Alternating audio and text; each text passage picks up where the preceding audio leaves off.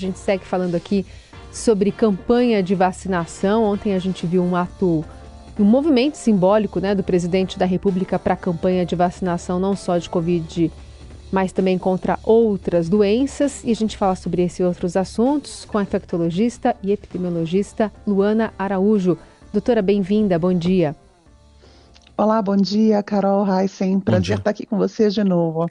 Obrigada por aceitar o nosso convite.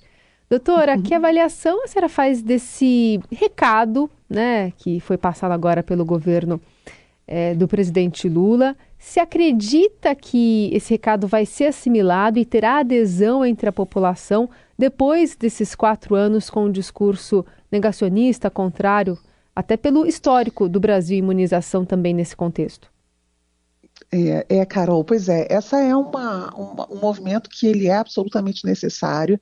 Eu, ontem até comentei sobre isso, eu acho uh, que chega a ser triste que a gente precise comemorar um retorno a uma ação obrigatória, né? Um bom senso de você falar sobre vacinação, nutrir a cultura do brasileiro relativa à vacinação, né? Nós temos uma história absolutamente bem sucedida e exemplar no mundo relacionada à proteção das pessoas contra doenças imunopreveníveis. Então, você participar e ver o que seria o óbvio, né? O que seria o, bom senso, é, é triste que seja digno de exaltação nesse sentido, mas é muito positivo que a gente veja um exemplo é, bastante contrário a é, alguém né, que ocupava o, o, o, cargo administrativo mais importante do país que escondia a carteira de vacinação, né, colocava um sigilo de 100 anos. Então, quando você vê publicamente o presidente da República fazendo sua dose de vacina, realmente, simbolicamente, é uma coisa muito diferente.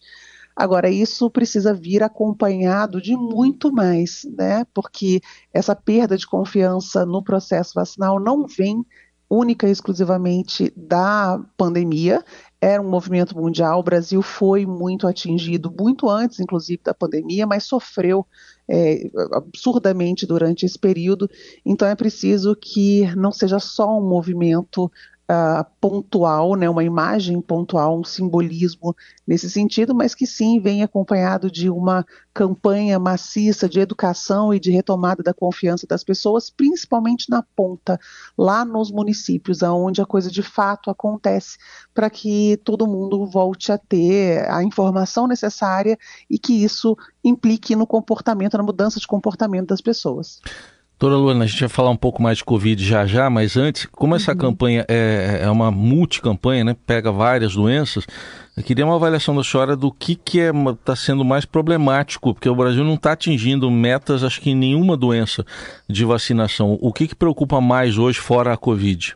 Nós temos, Heisen, doenças que já tinham sido controladas no país e que voltamos a ter nos últimos anos e que nos colocam, junto a outros países sem nenhum tipo de cultura vacinal, num risco muito grande nas Américas. Então, a gente precisa falar de sarampo, é, cuja cobertura nossa é muitíssimo baixa, principalmente naquelas crianças que são mais vulneráveis abaixo de um ano. E aí vai aqui uma crítica, inclusive a campanha que, que foi programada porque a campanha fala muito sobre vacinação na escola, o que é muito importante, mas crianças abaixo de um ano não estão na escola. A maioria delas estão em casa com suas famílias, com suas mães, seus responsáveis. Então é preciso também chegar nessas pessoas e facilitar é, com que elas levem as crianças para vacinação. É, mas sarampo é uma preocupação muito grande, pólio é uma preocupação gigantesca, né? Pela reintrodução é, do vírus em muitos outros países e pela ameaça que nós temos aqui, pela, pelo movimento de globalização. É, o HPV é muito importante que a gente aumente a cobertura vacinal e é uma pena porque na própria campanha a vacinação vai até apenas 11 anos, lembrando que a vacinação contra o HPV vai até 14 anos e era possível muito bem incluir essas crianças, né, esses adolescentes na campanha. Então, a gente tem múltiplos alvos, é, esses são principais, mas tem muita coisa, meningite, tem muita coisa que a gente precisa retomar. Falando sobre essa vacinação contra a Covid, a gente tem alguns dados, é, um deles é, de um levantamento da DASA hoje no Estadão, dizendo que é, os índices de positividade para a Covid tiveram uma alta de 20% em comparação com a semana antes da folia. Então, uhum. é, acompanhando é, especialmente essa variante que está predominando no Rio de Janeiro e em São Paulo.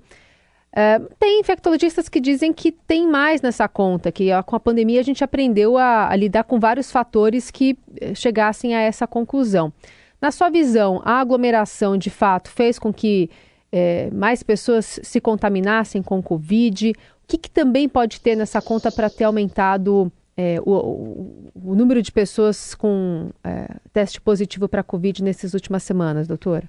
Carol, é, essa, esse aumento era absolutamente esperado, né? A gente vem falando sobre isso nos últimos anos, que toda vez em que a gente tem um movimento popular de aglomeração sem a proteção devida, é, e isso é muito importante porque as pessoas é, esquecem né, dessa diferença entre você usar máscara e você se vacinar, elas são é, estratégias complementares para atingir objetivos diferentes, tá certo?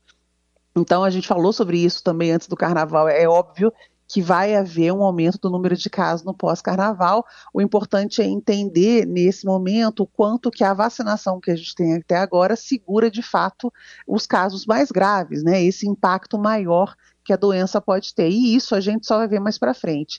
A questão sobre é, esse aumento, esse 20% de aumento colocado aí na reportagem, é que ele, inclusive, pode ser subnotificado porque nós passamos a fazer muito mais testes rápidos, testes de farmácia ou, teste, ou autotestes, né, é, para o diagnóstico da Covid, e esses autotestes, eles não são contabilizados. Então, é muito possível que esse número seja ainda maior e ele venha acompanhado, né, ou, ele, ou ele seja provocado, perdão, não só pela aglomeração, mas por essa subvariante que você coloca, que hoje é, foi introduzida e é a mais prevalente é, nesses locais mais importantes para o carnaval, digamos assim, como Rio e São Paulo e outros lugares. Uhum. Então, é, a gente pode estar falando de algo um pouco mais transmissível numa oportunidade social muito importante. A ideia agora é a gente entender e não ser pego de surpresa é, na eventualidade de ter um aumento do número de casos graves. A gente espera que não tenha pela cobertura vacinal que a gente conseguiu atingir.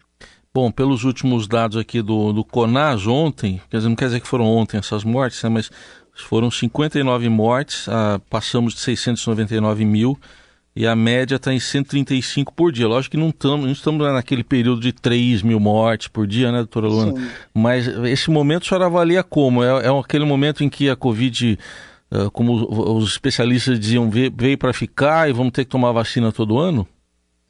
Isso é, isso é certo, né? Isso acho que a gente já sabia, Heisen, desde o começo. Essas doenças respiratórias virais, da, com características semelhantes à do Covid, elas não vão embora né, com, com essa facilidade. A gente vai precisar desenvolver outras ferramentas e vai precisar ficar atento em termos de vigilância, principalmente, é, provavelmente para o resto dos tempos, né? Ou até que a gente tenha tecnologia suficiente para lidar com isso de uma outra maneira.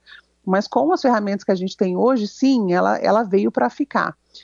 No, também uma outra coisa importante, nós não estamos lá com os nossos 4 mil óbitos ao dia, que era uma coisa absolutamente monstruosa e absurda, mas esses cento e tantos aí também não são admissíveis, né? Então a gente tem que focar, e é por isso que a campanha de vacinação, embora muito importante que esteja acontecendo agora, é, ela vem também atrasada, né? Porque seria interessante que a gente tivesse feito isso no pré-carnaval, uma vez que estamos relativamente cegos para o impacto é, de uma onda que vem após carnaval, principalmente por essa questão de vigilância que eu comentei agora há pouco. Então, se por um acaso a gente tiver um impacto é, no aumento, por exemplo, de casos graves e de internações, a gente só vai perceber isso quando elas de fato estiverem acontecendo e não com algum nível de antecedência para que a gente pudesse se preparar, é, preparar, preparar o sistema, principalmente, para absorver esses casos um pouco mais graves. Hum. Então, nós vínhamos numa tendência de queda muito importante do número de óbitos, nós ainda estamos nessa tendência de queda, embora haja um platô aí dos, das últimas semanas, é, mas a, a, a, tendência é que com a vacinação dos mais vulneráveis e com o fortalecimento das vacinações das outras é, faixas da população, a gente consiga manter essa tendência de queda e deixar isso no mínimo que a gente consiga controlar. Doutor, e o quanto essa vacina bivalente é significativamente mais eficaz em evitar as internações e as mortes por Covid em relação aos imunizantes originais? E o quanto ela pode proteger, que seja de forma cruzada ou não, dessas novas variantes que estão agora predominando em São Paulo e no Rio?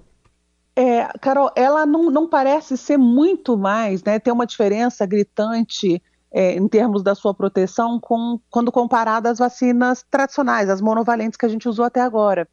E é por isso que é possível de ser pensado que ela seja priorizada para aquelas pessoas mais vulneráveis, onde qualquer impacto de aumento de efetividade tem uma repercussão muito maior.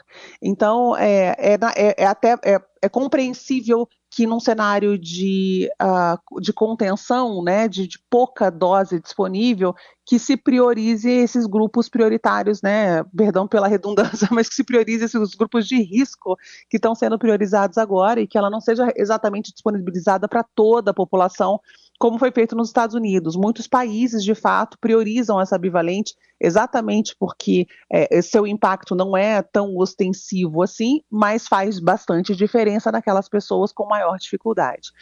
É, ela é, é composta por fragmentos do vírus original e do vírus é, da Omicron, né, principalmente das subvariantes BA4 e BA5, e ela tem demonstrado que mesmo nessas subvariantes posteriores, ela tem tido um desempenho bastante interessante, de novo, principalmente para essa população mais, é, mais vulnerável. Uhum. Então, acho que a nossa grande fronteira, Carol, não é mais exatamente se a, a, a vacina original ou essas uh, essas atualizações, digamos assim, serão capazes de lidar com o que a gente está vendo evolutivamente do vírus.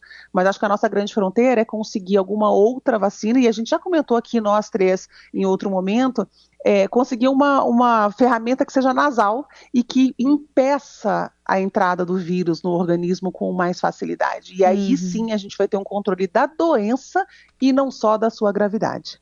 Muito bom. Essa é a doutora Luana Araújo, infectologista e epidemiologista, sempre atendendo aqui com muita é, clareza, né, para a gente informar você aí do outro lado sobre imunização, sobre essa campanha de vacinação também que está agora sendo reforçada. Doutora, muito obrigada, viu? Um bom dia. E com muito prazer, Carol, sempre aqui de falar com vocês. Fico à disposição. Um beijo grande para vocês, para os ouvintes. Até a próxima.